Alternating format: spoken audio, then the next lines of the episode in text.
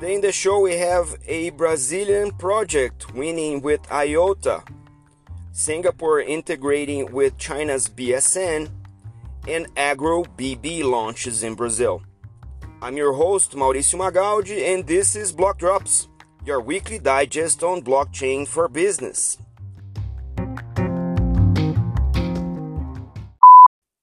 These news are not a form of endorsement, sponsorship, or encouragement for consumption and are meant for educational purposes only. Although we don't talk much about IOTA, uh, it's one of the top cryptocurrencies slash blockchains in the market, and it's a very specific type of blockchain where it's designed to work best with scenarios where you have to integrate IoT devices, Internet of Things devices. And this piece of news that we have here is a announcement of the awards given in a hackathon hackathon by the name of Integrate Everything with IOTA, which was um, led by IOTA to Tango, the, the startup, and supported by many other big companies such as Mitsubishi and Bosch.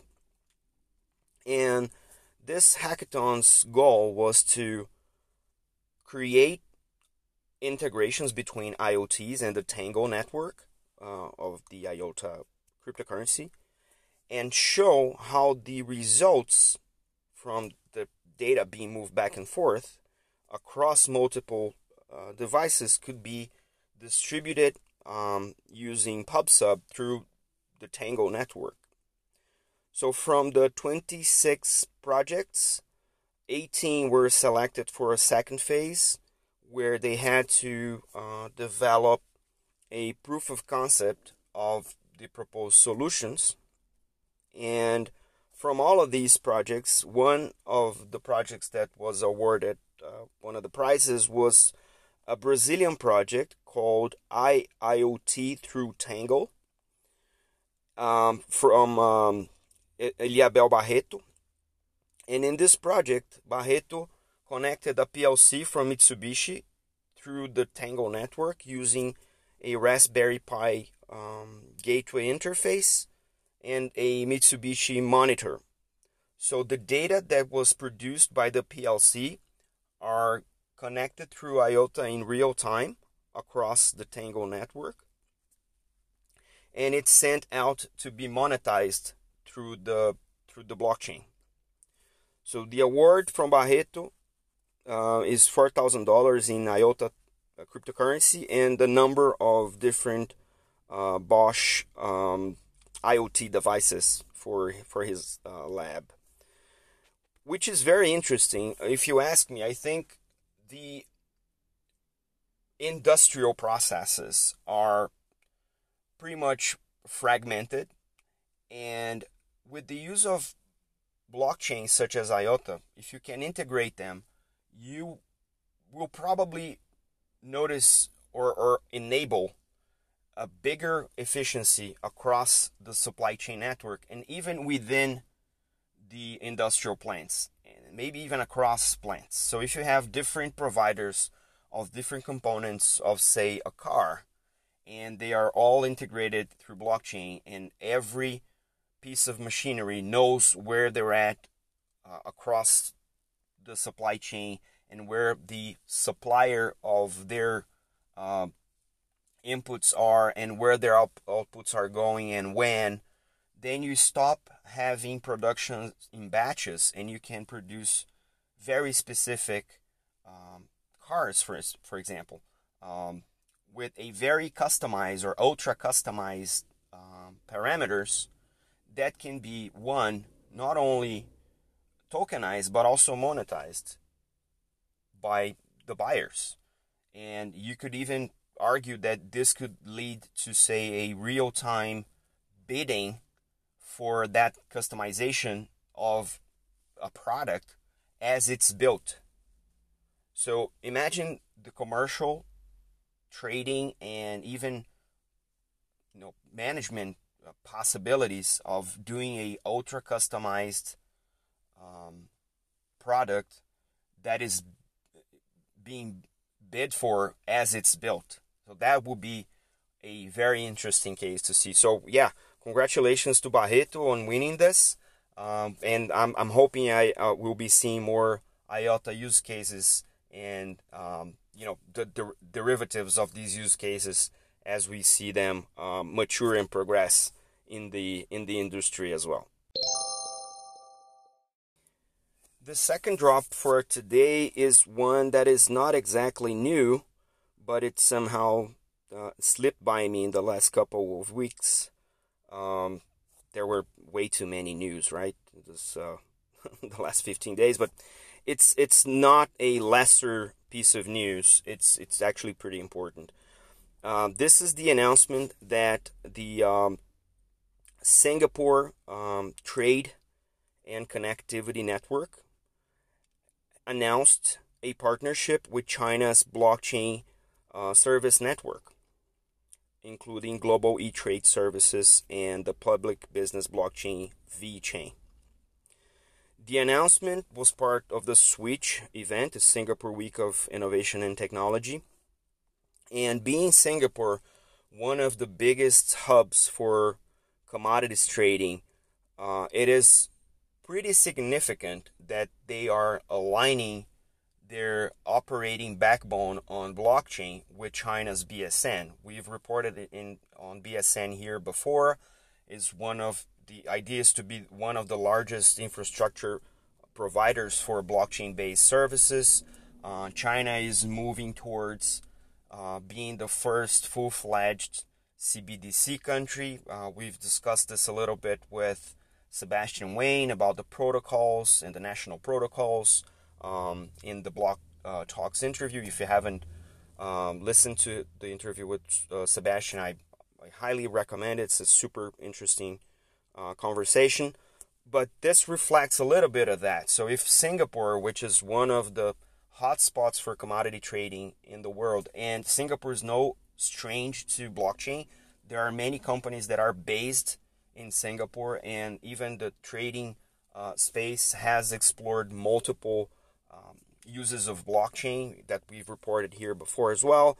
So it's pretty significant. And it's interesting that also the MOU, the Memorandum of Understanding that they signed, was hashed and uploaded to the VeChain um, blockchain to confirm. So the, the, the deal is so real that it's written on an immutable distributed database, right?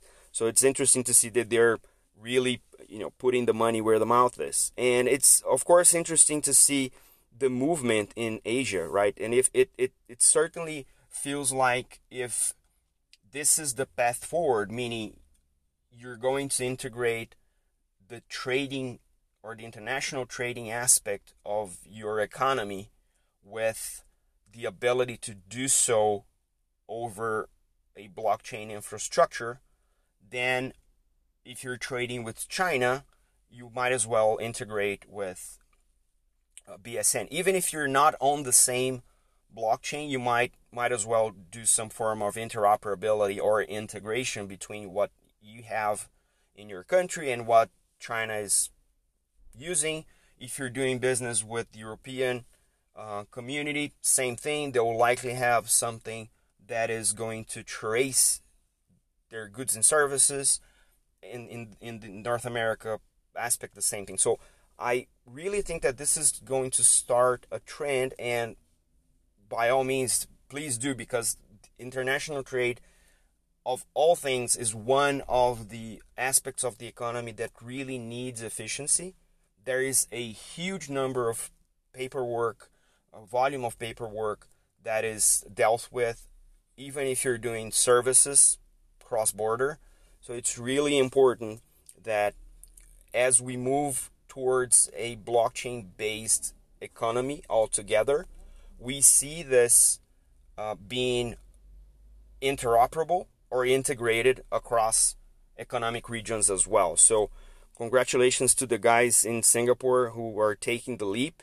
um, leading the front in this process of becoming ever more blockchain based and of course doing so with their do what they do best which is commodities trading. So it's really critical that you start with uh, something that you do well. So let's see where the next chapter of these things uh, takes us. Our third drop for today is another Brazilian announcement. This week, Banco do Brasil, the largest uh, public bank in Brazil, announced an extended partnership with Resale. Resale is a tech services company that do they do um, real estate trading based on blockchain. And the project that they announced, it's very interesting.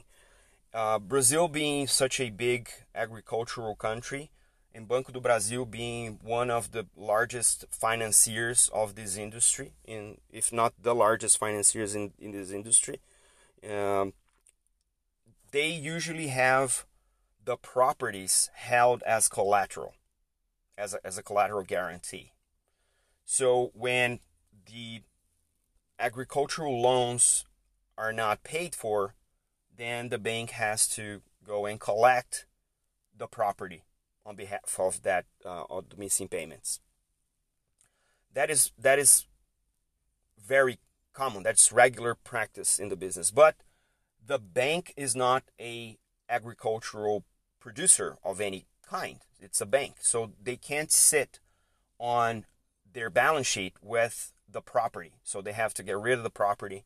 And to do so, it's very cumbersome. It's some form of auction or some form of discounted sale, um, and it takes forever. So now doing that, putting those properties on a blockchain and offering them on resales marketplace that is blockchain based creates a number of opportunities not only for resale, not only for, of course, the benefit of Banco do Brasil, but it creates the possibility of people who producers or farmers who don't have necessarily access to those properties or to properties of those types to do so. And because it's now based on blockchain there's even the potential for those properties to be tokenized which means that Banco do Brasil can now sell them at a much cheaper rate because now they're token based, they can sell the tokens and at a much higher speed. They can get rid of those properties faster because now because they are fractioned, more people can afford a fraction.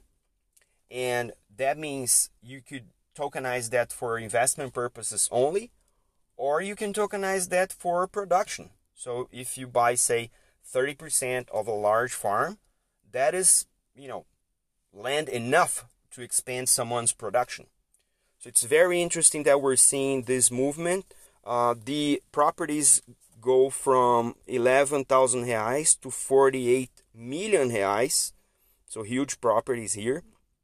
And of course, the idea is to connect the sale of such properties to other uh, financial offerings such as insurance, um, credit, other credit lines, um, payment services, and even financing, um, you know, machinery and, and, and, and other implements to run the the uh, agricultural production on these farms. So it's pretty significant for the local market in Brazil to see a major bank doing something this important for their balance sheet management using blockchain and creating additional opportunities not only for them and for the local marketplace but also for the farmers because we, we can't ignore that Brazil is a heavily agricultural economy and the more means we can create for the farmers to be successful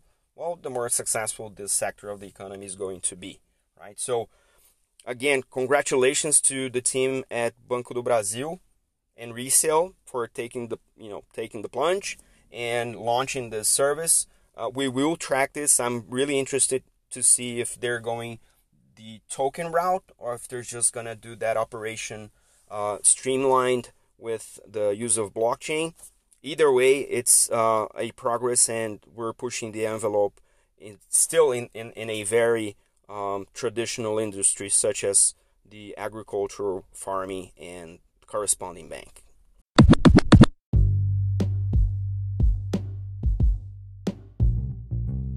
Blockdrops podcast is available on Spotify, Anchor, Google Podcasts, and Apple Podcasts, and most of the major podcast platforms.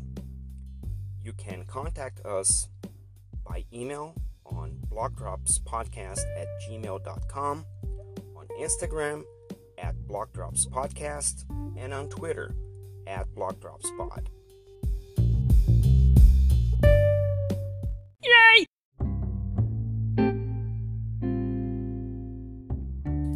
So the shoutouts today go to Sebastian Wain and Eloisa Seni from, from CoinFabric. Uh, we had Sebastian here this week in the Block Talks. Again, if you haven't listened to it, please do so. It's pretty interesting conversation. Also to Claudia Mancini from Block News. Block News always uh, has the hottest topics in the week. So thanks, Claudia, for uh, helping me put together the the topics for the week. Uh, to Courtnay Guimarães, who shared the BSN news on LinkedIn, and also to Luciano Brito, uh, who I met this week. Luciano is the CEO of Ryzen. Ryzen is a Brazilian blockchain, and we'll coordinate sometime to have Luciano here on a Block Talks to talk a little bit more about that. That is all for today. See you next time. Ciao.